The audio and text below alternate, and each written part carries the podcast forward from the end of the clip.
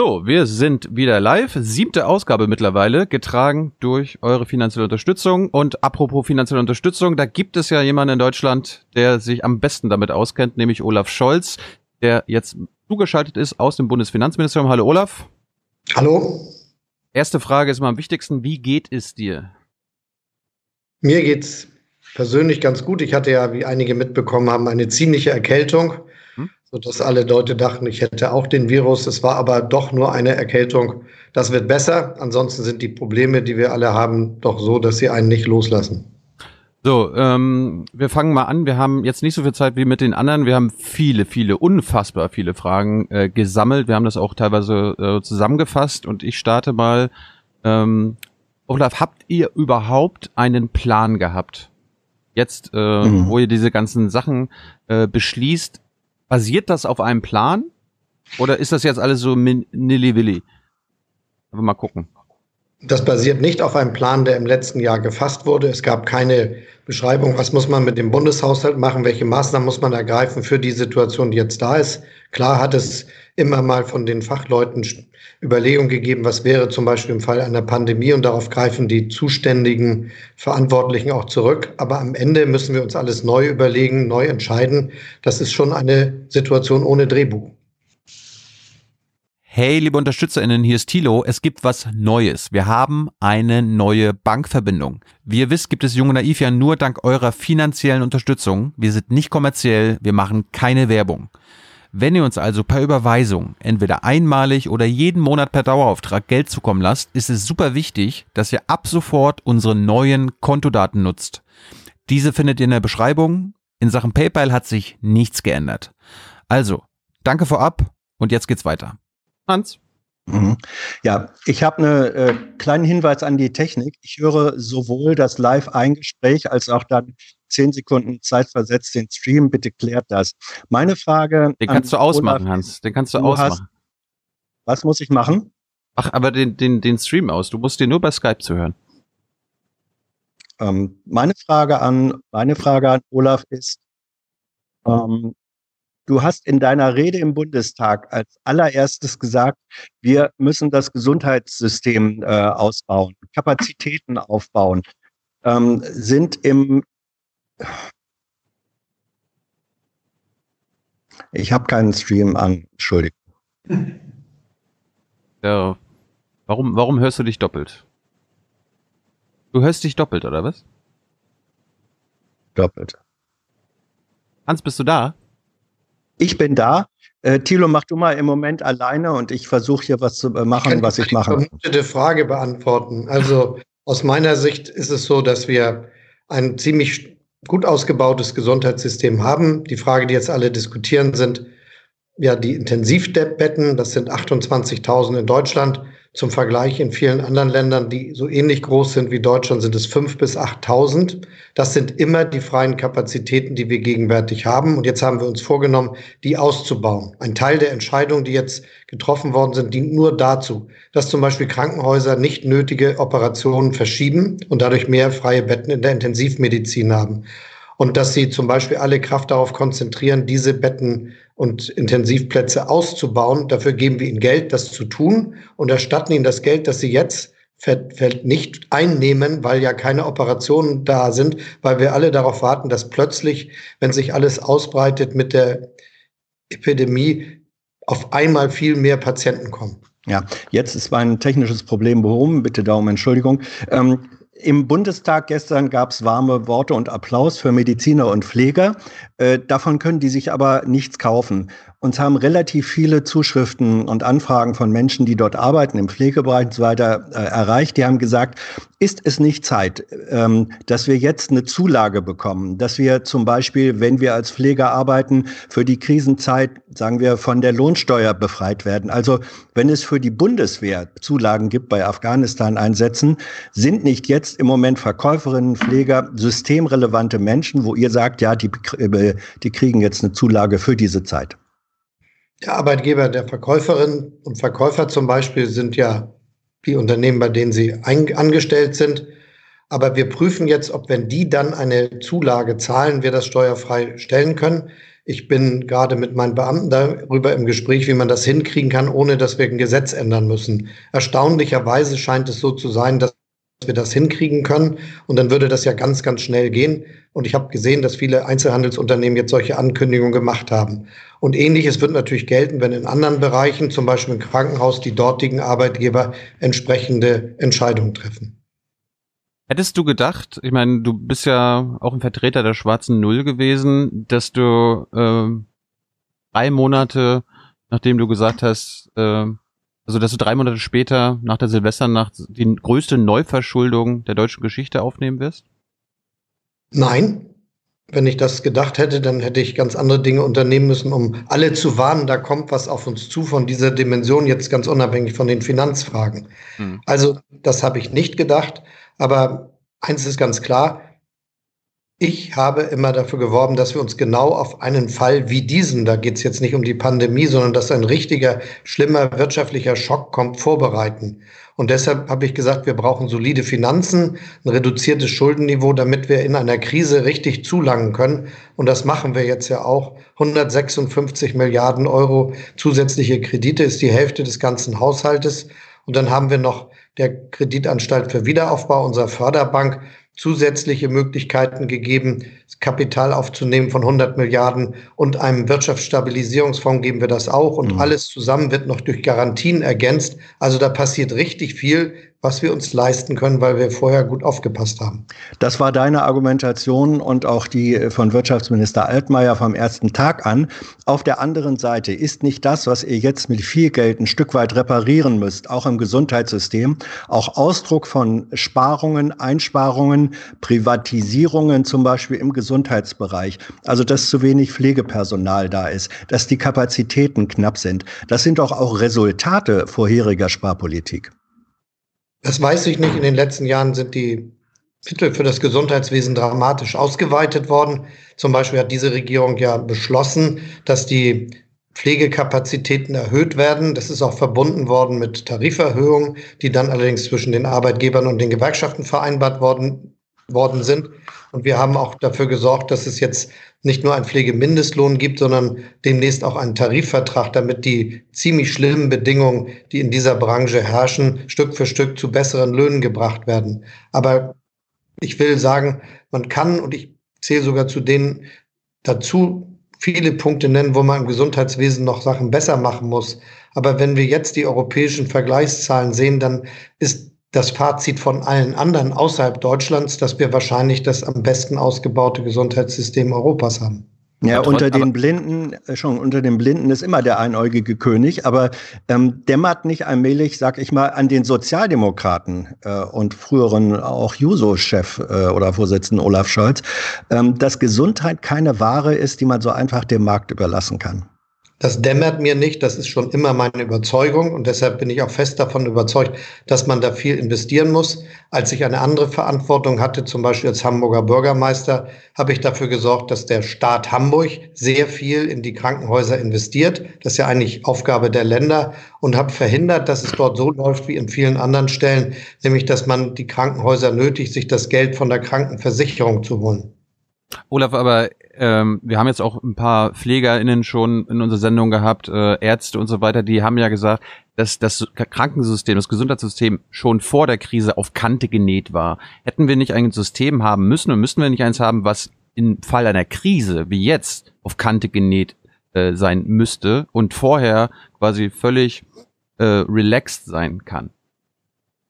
Wir brauchen ein Gesundheitssystem, das nicht auf Kante genäht ist, das aber natürlich wirtschaftlich mit dem Geld umgeht, das wir alle zur Verfügung stellen. Und ich glaube, dass die dass das im Prinzip schon der Fall ist, man aber an vielen Stellen gucken muss, ob da noch mehr passieren muss. Über die Investitionen in Krankenhäuser habe ich ja eben schon gesprochen. Ich glaube auch, wir können noch aufrüsten, was jetzt moderne Techniken der Medizin betrifft. Stichwort Telemedizin. Das würde auch zu Qualitätsverbesserungen in vielen, vielen Krankenhäusern beitragen. Also gute Gehälter, ordentliche Ausstattung, das ist immer richtig. Was wir jetzt bedenken müssen, ist, ob wir praktisch schnell aktivierbare, stillgelegte Kapazitäten brauchen, um auch auf den Fall einer solchen Pandemie vorbereitet zu sein, von der wir ja hoffen, dass die nächste vielleicht erst in 80 Jahren ein Problem der Menschheit sein wird. Aber das kann keiner wissen. Das kann ja auch in fünf oder in sechs Jahren der Fall sein.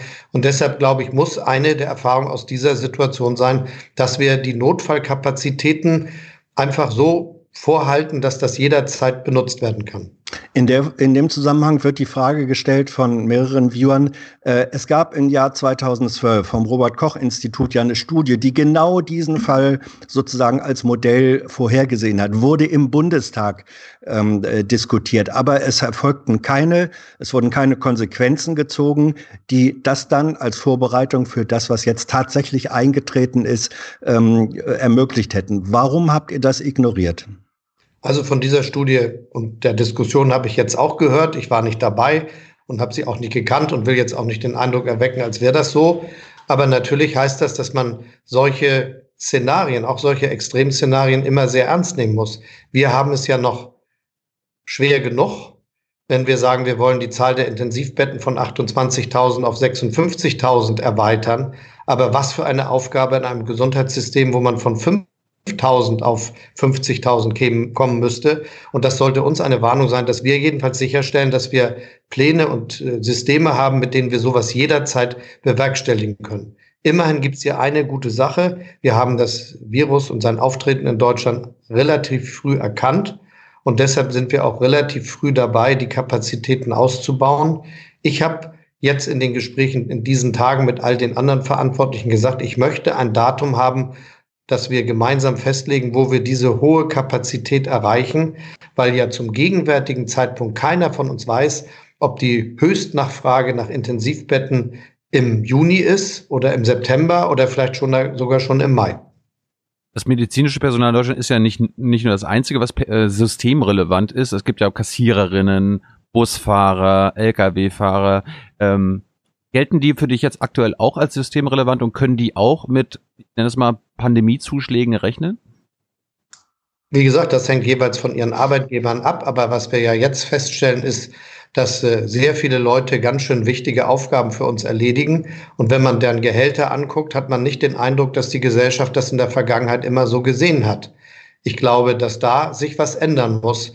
Deshalb bin ich ja schon seit sehr langem dafür, dass wir nach unten hin das absichern durch einen viel, viel höheren Mindestlohn, als es ihn heute in Deutschland gibt, aber auch durch gute Tarifverträge. Und wenn jetzt diskutiert wird, da fehlen jetzt die Lkw-Fahrer aus Tschechien oder aus Polen, dann ist das einerseits ein Problem, das wir aktuell zu bewältigen haben. Aber dass da so viele Lkw-Fahrer aus Tschechien und Polen systemrelevante Aufgaben in Deutschland erledigen, hat ja was damit zu tun, dass wir den Männern und Frauen, die das heute machen, viel zu wenig Geld zahlen. Du bezeichnest äh, die, äh, das Kurzarbeitergeld als eine wesentliche Säule der sozialen Stabilisierung. Das sind in Deutschland äh, 60 Prozent, in Frankreich werden 100 Prozent gezahlt. Im Bundestag gestern gab es Anträge, es auf 90 Prozent ähm, hochzusetzen. Warum äh, lehnt ihr das ab? Warum nicht zumindest für untere Einkommensgruppen, die mit 60 Prozent einfach gar nicht mehr ihren Alltag bewältigen können? Ist das nicht der Ansatz, wo man sagen muss, wir machen für diese unteren Eingru äh, Einkommensgruppen eine Art, nennen wir es, temporäres Grundeinkommen? Ich bin ja derjenige, der die massenhafte Nutzung des Kurzarbeitergeldes 2008, 2009 in Deutschland eingeführt hat. Das gab es vorher gar nicht. Das gab es immer mal bei dem einen oder anderen Fall in einer Firma. Aber als Instrument zur Bewältigung einer Krise war das damals komplett neu. Und ich habe ziemlich lange gebraucht, Stück für Stück alle davon zu überzeugen. Das hat mir damals aber die Möglichkeit gegeben, alles nicht auf einmal zu machen, sondern in ein paar Monaten Stück für Stück auszufahren. Und dann sind die Arbeitgeber damals zu den Gewerkschaften gegangen, haben gesagt, helft mir mal, das bei der Bundesregierung durchzusetzen, dass das Kurzarbeitergeld durchkommt, was der Arbeitsminister Scholz will. Und dadurch war das dann so, dass in vielen Unternehmen aufgestockt wurde. Jetzt haben wir gleich gesagt, wir zahlen ziemlich viel und auch die Sozialversicherungsbeitragsbelastung der Arbeitgeber. Die Folge ist, dass die sich erstmal etwas zurückhaltend verhalten haben. Das finde ich ziemlich unverschämt. Das will ich ausdrücklich dazu sagen. Ich glaube, das, was vor zehn Jahren gegolten hat, kann auch jetzt golden. Und ich wünsche mir von vielen Arbeitgebern, dass sie das aufstocken, wie das da passiert ist. Was wir aber, jetzt. Aber, aber wünschen, wünschen ist ja das eine. Du bist an der Macht. Warum, warum schreibst du denn das nicht vor?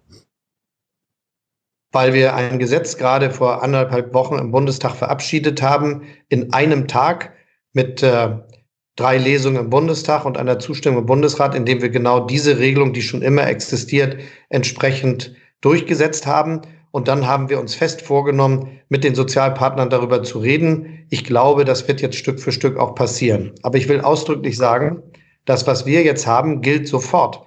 Und das wird dazu führen, dass unglaublich viele Betriebe und Arbeitsplätze gerettet werden können, weil gewissermaßen die Kasse der Bundesagentur für Arbeit einstehen kann.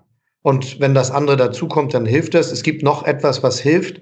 Wir haben jetzt ja den Zugang zur Grundsicherung so erleichtert, dass es keine Vermögensprüfung zum Beispiel gibt in den nächsten Monaten. Und deshalb kann in dem Fall, dass bei jemandem plötzlich das Geld weg ist, das auch aufgestockt werden. Und das Gleiche gilt übrigens, ohne dass irgendwas passiert, was man irgendwie unangenehm in seinem Leben findet. Und das Gleiche gilt, weil wir dafür gesorgt haben, dass Familien, die jetzt plötzlich weniger Geld haben, zusätzlich zum Kindergeld den Kinderzuschlag viel leichter kriegen können. Also da gibt es dann finanzielle Erleichterungen und Mittel, die wir zusätzlich zahlen. Ähm, Olaf, äh, du sagst Grundsicherung, das ist im Zweifelsfalle Hartz IV. Ähm, auch damit kriegen Menschen Schwierigkeiten, denn im Moment sind Lebensmittel äh, teurer geworden. Da kommt man auch mit Hartz IV nicht mehr äh, über die Runden. Uns weisen ähm, Viewer darauf hin, sagen, ja, Großunternehmen wie zum Beispiel Bertelsmann, die machen äh, Kurzarbeit und haben gleichzeitig 2,9 Milliarden Gewinn im letzten Jahr. An die gehen sie nicht ran. Das ist eine Asymmetrie. Na, also erstmal werden die Unternehmen, die jetzt Kurzarbeit machen und eine solche Gewinnsituation haben, ja wohl als allererste zu denen zählen, die da aufstocken, sodass es keine Einkommensbußen, Einbußen bei ihren Arbeitnehmern zählt. Das darf man schon erwarten. Das hoffst du. Und ich gehe davon aus, dass es auch stattfindet, weil es ja zur Sozialpartnerschaft in Deutschland gehört, dass sowas eigentlich klappt. Und wenn nicht, darf man sich auch laut beschweren. Ich jedenfalls tue es nicht nur in unserem Gespräch jetzt hier, sondern auch bei anderen Gelegenheiten, andere auch. Und da sind wir uns in der Bundesregierung übrigens auch einig. Ich will dazu sagen, dass wir natürlich bei dieser Gelegenheit lernen, dass es völlig richtig ist, dass Unternehmen auch Steuern zahlen. Und äh, die ganzen Diskussionen, die wir die letzten Wochen und Monate hatten, dass es ständig Steuersenkung für Unternehmen geben müsste wegen des internationalen Wettbewerbs, die werden jetzt ein bisschen ad absurdum geführt. Wenn wir nicht genug einnehmen würden, würden wir auch alles das, was wir jetzt nicht jetzt machen, nicht machen können. Und ich erwarte, dass all diejenigen, die jetzt auch Hilfe bekommen, dadurch, dass wir als Staat, als Gemeinschaft dafür einstehen, dass man durch die Krise kommen kann, auch als Unternehmen, hinterher nicht wieder zu denen gehören, die als allererstes sagen, Steuern für Leute mit hohen Einkommen und für, für Firmen mit großen Vermö Gewinnen müssten gesenkt werden. Ich bin dagegen. Ich, äh, eine konkrete Frage von Jenny Günther, die fragt, gibt es Regelungen, mit denen die Bundesregierung garantiert, dass Unternehmen, die staatliche Unterstützung bekommen, dafür Kurzarbeitergeld von sich auf, von sich aus aufstocken müssen und auf Entlassungen verzichten? Es gibt die Regelung mit der Aufstockung von, als gesetzlichen Zwang nicht, mhm. aber als etwas, was ich in der deutschen Sozialpartnerschaft sehr erwarte. Entlassen werden darf in der Zeit der Kurzarbeit nicht.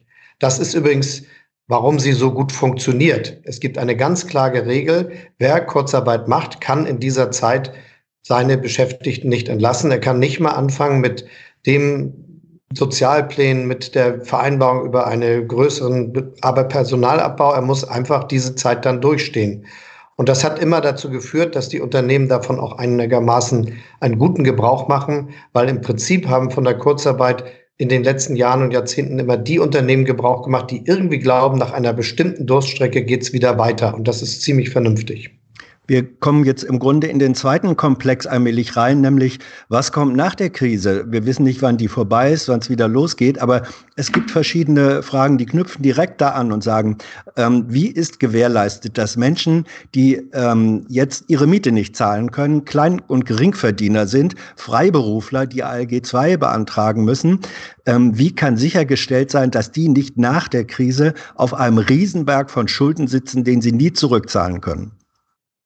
Was wir jetzt erstmal machen, ist sowas wie eine Einkommenssicherung, zum Beispiel für Solo-Selbstständige und für äh, Kleinunternehmer, die praktisch nur sich oder nur sehr wenige Beschäftigte haben, indem sie eben Zugang zu der Grundsicherung haben. Das kann im Einzelfall ganz schön viel Geld sein, weil wenn keine Vermögensprüfung stattfindet dann, und auch nicht geguckt wird, ob die Wohnung zu groß ist oder nicht, dann wird ja geguckt, wie ist die Miete bisher, wie viele Leute leben da im Haushalt, was für ein Einkommen muss dafür zusammenkommen. Das kann schon bedeuten, dass da auch Beträge je nach Größe der Familie von weit über 1000 und weit über 2000 Euro gezahlt werden.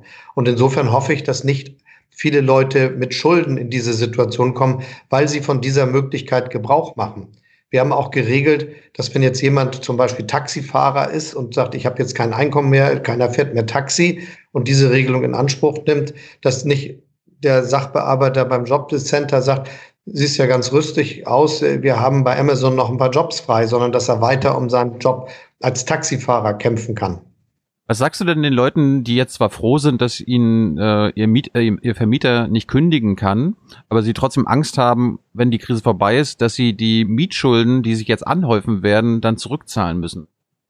Sie müssen ja keine Mietschulden anhäufen, wenn Sie diese Möglichkeit, die wir jetzt eröffnen, mit den Beschlüssen, die diese Woche im Deutschen Bundestag gefasst werden, nutzen. Also da beschließen wir, da kann jemand, selbst wenn er jetzt, der hat vorher vielleicht immer auch nicht gut verdient, sagen wir mal 1600 Euro verdient als kleiner Selbstständiger und äh, verdient jetzt nur noch 200 Euro, der kann da hingehen und sagen, ich verdiene nur noch 200 Euro, ich will, die Differ ich will das, was ich brauche zu meiner Lebensunterhaltssicherung. Dazu zählt ja immer die komplette Miete dazu.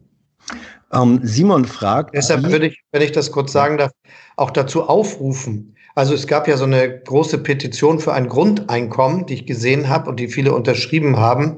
Und äh, das, was jetzt da existiert für die nächsten Monate, ist mit einer existierenden Verwaltung, die genau weiß, was zu tun ist, im Prinzip genau das. Es wird das Vermögen nicht geprüft, es wird nicht gefragt, ob man eine zu große Wohnung hat und man wird nicht mal gefragt, ob man jetzt äh, freie Jobs annehmen muss und kann das, was man bisher gemacht hat, versucht weiterzumachen. Das ist schon eine ziemlich besondere Situation, die, glaube ich, in dieser Dimension nirgendwo auf der Welt möglich ist.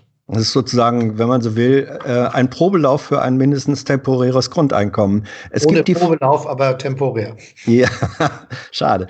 Ähm, Frage Simon, wie wird garantiert, dass nach Rettungsmaßnahmen keine Sozialkürzungen kommen und über den deutschen Tellerrand hinaus, wären nicht im Rahmen von europäischer Solidarität jetzt nicht Eurobonds der richtige Ausdruck und die richtige Maßnahme? Du bist da skeptisch oder ablehnend bislang?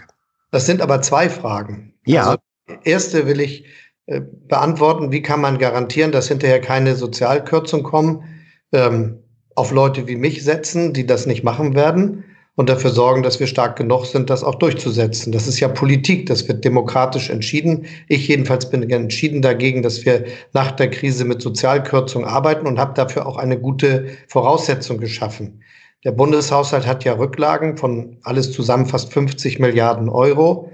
Und äh, viele haben mich aufgefordert, erstmal die einzusetzen. Ich habe mich aber dagegen entschieden, sondern gesagt, ich möchte eine zusätzliche Kreditaufnahmeberechtigung von 156 Milliarden Euro, sodass ich für die Zeit ab 2021 die Rücklagen noch einsetzen kann, um damit Haushalte ohne Kürzung zu verantworten. Und ich glaube, man darf in der Krise nicht dagegen sparen, sondern muss eher mit einem Konjunkturprogramm für die gegenteilige Wirkung sorgen. Zweite Eurobonds? Frage. Ja. ja, zweite Frage Eurobonds. Das halte ich nicht für das geeignete Mittel, weil wir eben doch kein einheitlicher Staat sind, wo das dann funktionieren würde, sondern 27 sehr unterschiedliche 19 Euro-Staaten. Und äh, das kann nicht funktionieren, wenn es nicht so eine gemeinsame Verantwortung gibt, wie zum Beispiel in den USA, wo es dann einen Bundeshaushalt gibt, der auch den größten Teil der öffentlichen Ausgaben ausmacht und äh, auch dementsprechend die Kraft dazu hat. Aber wir brauchen Formen europäischer Solidarität und für die habe ich mich auch eingesetzt und ich glaube, die werden jetzt Stück für Stück auch kommen. Das eine ist, dass wir den Stabilitätspakt jetzt so ausgesetzt haben, dass jeder Staat erstmal die notwendigen Kredite aufnehmen kann für die Bekämpfung der Krise. Das Zweite ist, dass wir die Wettbewerbsregeln außer Kraft gesetzt haben, sodass wir Unternehmen helfen können, ohne gegen das Beihilferecht zu verstoßen. Das Dritte ist, dass wir da gucken, dass man im Haushalt der EU guckt, ob da Mittel sind, die man den Staaten geben kann, die das brauchen. Das vierte ist, dass wir die Europäische Investitionsbank bitten, sowas ähnliches zu machen wie bei uns unsere Förderbank, die KfW, um Liquidität für Unternehmen zu gewährleisten. Und das fünfte, das ist der Vorschlag, den ich gerade mit all meinen Freunden in Europa diskutiere, ist, ob man den europäischen Stabilitätsmechanismus den wir nach der letzten Krise geschaffen haben, dazu nutzen kann, den Staaten eine bestimmte Möglichkeit zu geben, über den Stabilitätsmechanismus Kredite aufzunehmen, nicht im riesigen Umfang, aber im kleinen Umfang, was ihnen helfen würde, jetzt durch diese Situation zu kommen. Und mein Eindruck ist, im wachsenden Maße finden alle den Vorschlag ganz gut. Olaf, äh, es kam von Diet die Frage, das schwer getroffene Italien und Spanien wurden seit 2009 zu Einsparungen unter anderem im Gesundheitssektor gezwungen. Klebt deiner Meinung nach Blut an den Händen der Troika? Oder anders war, haben wir Deutschen Mitschuld an der ähm, katastrophalen Situation in Spanien und Italien? Das sehe ich nicht so. Ich glaube, dass es schon so ist, dass jedes Land seinen Weg beschreiben muss, den es richtig findet und den man gehen will. Wenn ein Land 130 Prozent Staatsverschuldung hat, hat es andere Möglichkeiten, als wenn es wie bei uns 60 Prozent sind. Und deshalb haben wir immer ein bisschen darauf geachtet, dass bei uns die Situation so ist, dass wir nicht in allergrößte Schwierigkeiten geraten. Ich glaube, wenn man die einzelnen Länder sich anschaut und guckt, wo sind ihre großen Probleme, dann stellt man schnell fest, dass es Themen sind, die wirklich auch immer nur vor Ort und national gut beurteilt und verhandelt werden können. Zum Beispiel, glaube ich, muss jedes Land ein gut funktionierendes Rechtssystem haben, weil sonst keiner dem anderen traut, wenn man nicht zu Gericht gehen kann. Das ist bei uns ganz gut der Fall. In anderen Ländern sehr kompliziert, wo Leute sagen, ich vermiete meine Wohnung nicht, wenn ich Krach habe, dann dauert das zehn Jahre, bis mein Prozess zu Ende ist. Das ist natürlich ein System, das nicht funktioniert. Sowas gehört, glaube ich, zu den Dingen, die notwendig sind. Da gehört das Bildungssystem dazu, da gehört das Gesundheitssystem dazu, da gehört, dass Infrastrukturinvestitionen auch schnell stattfinden. Wir beklagen uns darum, dass sie bei uns so lange dauern. Da sind andere länger, Länder noch mit längeren Fristen versehen. Niemand weiß, ob die jetzt beschlossenen Maßnahmen, so viel Geld das auch ist, überhaupt ausreichen werden. Das kann ja auch noch mehr werden, je nachdem, wie lang diese Krise dauert. Ähm, wie ist hinterher, wenn sie dann doch irgendwann vorbei ist, wie ist das zu refinanzieren? Müsst ihr nicht oder denkt ihr darüber nach, so eine Art, ich sag's mal, äh, Corona-Soli zu erheben, äh, Wiedereinführung der Vermögensteuer? Das ist, glaube ich, sogar SPD-Parteiprogramm und du hast dich eben ja schon als möglicher Kanzlerkandidat in Stellung gebracht. Ähm, also denkt ihr an solche Sachen? Wie sollen die Vermögenden zur Refinanzierung äh, der entstehenden Finanzlücke äh, herangezogen werden. Hashtag Solidarität, Olaf, ne? Ja, super. Ähm, zunächst mal glaube ich, dass wir uns jetzt Stand jetzt, was die Refinanzierungsmöglichkeiten betrifft, nicht allzu viele Sorgen machen müssen. Wir haben ja dem Bundestag vorgeschlagen, gleich mit zu beschließen, wie die Kosten, die Kredite, die wir jetzt aufnehmen, wieder zurückgezahlt werden. Der Vorschlag ist, das ab 2023 in 20 Jahren zu tun. Und das ist dann ein Betrag, der so roundabout 5 Milliarden Euro pro Jahr ausmacht. Und wir haben außerdem beschlossen, das letztendlich nur dadurch zu machen, dass wir unsere Verschuldungsmöglichkeiten nach dem Grundgesetz etwas reduzieren. Das ist dann noch nicht mal eine reale Zahlung. Und wenn man sich jetzt einmal die Zeit seit 2008, 9, 10 anguckt, der letzten großen Finanzkrise, dann ist es ja doch gelungen, mit zuletzt ja doch sehr expansiven Haushalten trotzdem in die Situation zu kommen, dass wir auf unter 60 Prozent Staatsverschuldung wieder gesunken sind. Trotzdem glaube ich, ist das ganz bestimmt eine Frage, wo man über Solidarität nachdenken muss und ein faires Steuersystem, bei dem diejenigen, die sehr viel verdienen, einen größeren Beitrag leisten, als das heute der Fall ist, halte ich ohnehin für richtig und in so einer Situation erst recht. Was die Vermögensbesteuerung betrifft, ist das ja eine Steuer der Länder. Und ich finde, das könnten die aber ganz gut gebrauchen, denn die sind ja zuständig für die Investitionen in die Schulen, in die Infrastruktur, in die Kindergärten und dafür könnten die das schon sinnvoll einsetzen. Olaf, ich hoffe, du hast ein paar Minuten Puffer. Wir haben noch, wir haben noch so drei Fragen, die wir beantwortet haben wollen. Ist das okay? Ja. Machen wir. Äh, zum einen die, die Schulden nochmal. Äh, nach Weltkriegen und so weiter gab es ja auch immer Schuldenkonferenzen, weil sich alle Staaten verschuldet haben. Und dann wurden die, die Schulden quasi weiß nicht, getilgt, gestundet, äh, alles wurde auf Null gesetzt. Kannst du dir vorstellen, dass es nach der Krise eine weltweite Schuldenkonferenz gibt? Danach sieht es im Augenblick nicht aus. Ich glaube, dass wir gegenwärtig uns noch Dinge vornehmen, die die Staaten bewältigen können. Und das wäre ganz schwierig, jetzt darüber zu spekulieren, wenn es anders wäre. Also wir jedenfalls werden mit dem, was wir jetzt machen, zurechtkommen können. Bei all dem, was wir vom Stand jetzt vorhersehen können, wobei ich immer sagen will, wie die Pandemie wirkt. Das wird man ja nicht nach Politik entscheiden können. Wir wollen die Gesundheit der Bürgerinnen und Bürger schützen und solange muss das mit den physischen Kontakten reduziert werden, mit all den schwierigen ökonomischen Folgen, äh, die wir davon zu verkraften haben. Erst wenn wir eine Verlangsamung der Ausbreitungsgeschwindigkeit hinbekommen haben der Virusinfektionen, dann können wir darüber nachdenken, wie das Leben allmählich wieder geöffnet wird, weil wir dann sicherstellen können, dass unser Gesundheitssystem immer gut damit umgehen kann. Eine Frage, die auch mehrfach gestellt wird, muss diese Krise nicht Anlass sein, die unterschiedliche Besteuerung von Kapitaleinnahmen versus äh, Einnahmen aus Lohnarbeit anzugleichen? Kapitaleinnahmen im Moment 25 Prozent, äh, Lohnsteuer bis zu 43 Prozent. Ist das etwas, was du verfolgst und sagst, das muss besser angeglichen oder gleichgestellt werden?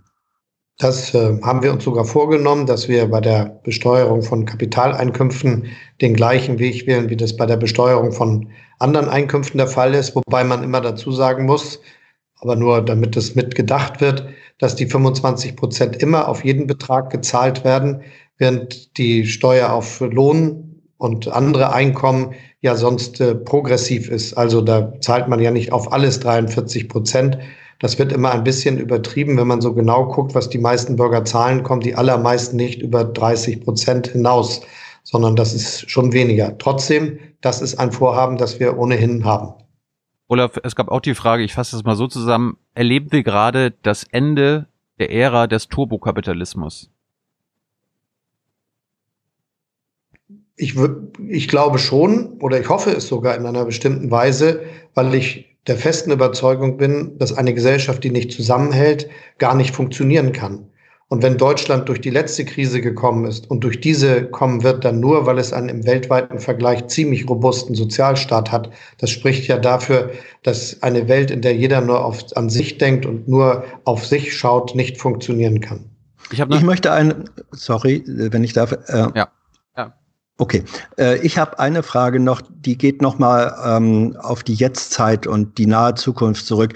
Es gibt Stimmen am härtesten in den USA von Trump, der sagt, naja, wir müssen bald die Wirtschaft wieder ins Laufen kriegen und dann müssen wir einfach die Risikogruppe der Alten ähm, äh, abschotten und die anderen können das Leben wieder machen wie bisher. Ähnliches war heute vom deutschen Mittelstand zu hören. Ist das eine Perspektive, die du unterstützen würdest, äh, wo du sagst, naja, wenn es so ist, dass die Jüngeren und Arbeiter Arbeitsfähigen sozusagen das ganz gut überstehen, dann riegeln wir die äh, Risikogruppe ab, die über 70-Jährigen und Kranken, und dann kann äh, in drei, vier Wochen das normale öffentliche und Arbeitsleben wieder losgehen. Ich finde solche Spekulationen sehr zynisch.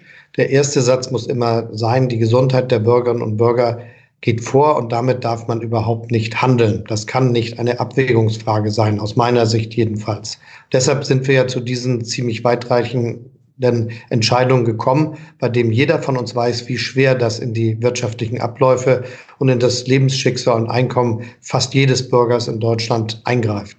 Trotzdem glaube ich, ist das richtig. Und im Übrigen bezahlen diejenigen, die zu lange diese zynische Idee erwogen haben, dass jetzt wahrscheinlich mit ziemlich plötzlich explodierenden Zahlen von nicht nur Infizierten, sondern schwer Erkrankten und intensivst Leuten, die Intensivbetreuung brauchen, die Beatmungsgeräte brauchen und sind gar nicht darauf vorbereitet. Das finde ich kaum zu ertragen, als Mensch das mit anzusehen. Olaf, meine letzte Frage ist nochmal in Sachen Rettungsmaßnahmen. Es kann ja passieren, äh, dass große Unternehmen wie die Lufthansa, die systemrelevant für unser Land sind, gerettet werden müssen mit Milliarden Euros aus, aus dem Steuertopf. Ist es für dich absolut unab unabdingbar, dass sie zum Beispiel ökologische Bedingungen, Auflagen bekommen, äh, zum Beispiel ab 2030, ab 2035 sauber fliegen zu müssen, weil wir ja nicht nur eine Krise aktuell haben, sondern die äh, weltweite Klimakrise ja auch noch bedenken müssen. Erstmal müssen wir diese Unternehmen sichern. Deshalb haben wir die ganzen Maßnahmen ergriffen mit der bedingungslos mit der Herstellung von Liquidität. Zum Zweiten, indem wir uns an den Unternehmen auch beteiligen können. Wir können Unternehmensanleihen kaufen, aber wir können auch Aktien erwerben, damit äh, die durch diese Situation kommen. Und ich glaube, dass es unabhängig davon sowieso unsere Aufgabe ist, sehr strenge Auflagen zu machen, was das Wirtschaften in Deutschland betrifft. Wenn wir 2050 klimaneutral wirtschaften wollen und einmal all die fossilen Energien, die wir heute für unsere Wirtschaftstätigkeit benutzen, zusammenrechnen, dann haben wir noch eine irre große Aufgabe vor uns und alle diese Unternehmen werden die Art und Weise, wie wir wirtschaften, ändern müssen. Vielleicht ist der Vergleich ganz angebracht. Der ganze Wohlstand, den wir heute haben, alles das, was wir hinter uns sehen, wenn wir uns an diesen Bildern angucken, das auch die Art und Weise, wie wir kommunizieren, beruht letztendlich auf der Nutzung fossiler Energien. Und äh, das muss sich ändern, und zwar in ganz kurzer Zeit. Und das dürfen wir auch erwarten, dass alle mitmachen. Im Übrigen sind wir als demokratischer Gesetzgeber berechtigt, die entsprechenden Vorschriften zu machen. Hans, deine letzte Frage. Wir müssen zum Schluss kommen. Ja, meine letzte Frage war eigentlich, bedeutet das, ähm, ich greife die von Thilo auf, bedeutet es, wenn Staat interven interveniert zugunsten von Unternehmen, dass das dann auch, nennen wir es, ökologisch konditioniert sein muss? Wir werden jetzt nicht in einer Situation sein, wo wir innerhalb von zwei Stunden drei große Unternehmen retten. Wir über Bedingungen verhandeln. Wir bedingen, verhandeln dann über die Bedingungen der Finanzanlage. Und natürlich, das hat der Bundestag gerade, der Haushaltsausschuss gesagt, werden wir sagen, das hat dann auch Konsequenzen für Gewinne, Boni, Vorstandsvergütung, wenn das jetzt eine große Intervention ist. Aber die anderen Fragen, die spielen alle eine Rolle, aber später. Und ich finde, die sollten wir uns als Gesetzgeber auch vorbehalten. Das können wir aber sowieso machen.